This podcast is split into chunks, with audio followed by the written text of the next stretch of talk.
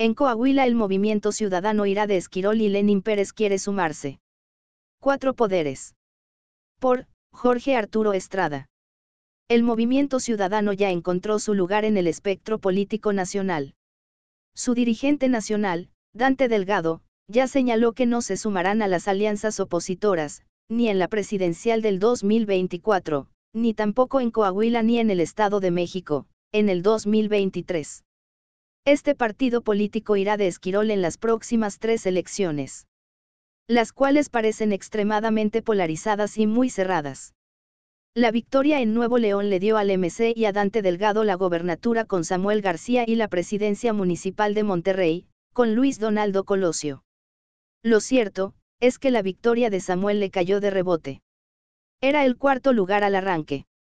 Se le percibía como un personaje divertido y ocurrente que alegraba la contienda, pero nada más.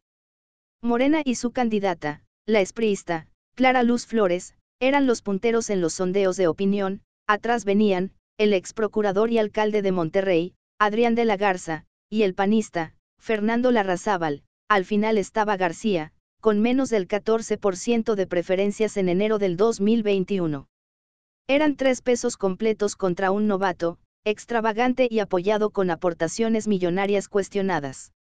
En las primeras semanas, el priista de la Garza sacó unos videos de la morenista, conversando con Kate Raniere, líder de la secta Chibm, así quedó al descubierto la relación y participación de Clara Luz en esa organización, cuyos delitos, sacudieron a la opinión pública norteamericana y neolonesa. Ella, había dicho que solo tomó cursos con ellos. Así, la escobedense cayó desde la punta hasta el fondo, del 32% a menos del 15%. Por su parte, la Razábal nunca pudo levantar cabeza y salir de la franja de los 18 puntos. Mientras, que los seguidores que perdía Clara Luz los fueron captando de la Garza y García. Así, Samuel pasó, en dos meses del 1 de abril al 1 de junio del 15% al 33 y ganó la elección, Adrián quedó cerca, pero fue rebasado.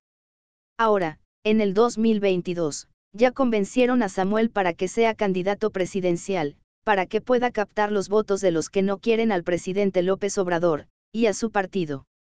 Ante todo, que eviten que los gane la alianza opositora. En tanto, Luis Donaldo se niega a participar como aspirante por la alianza, por lo menos hasta el momento. En el caso Coahuila, el MC ronda los cuatro puntos en las encuestas, no tienen ninguna posibilidad de ganar.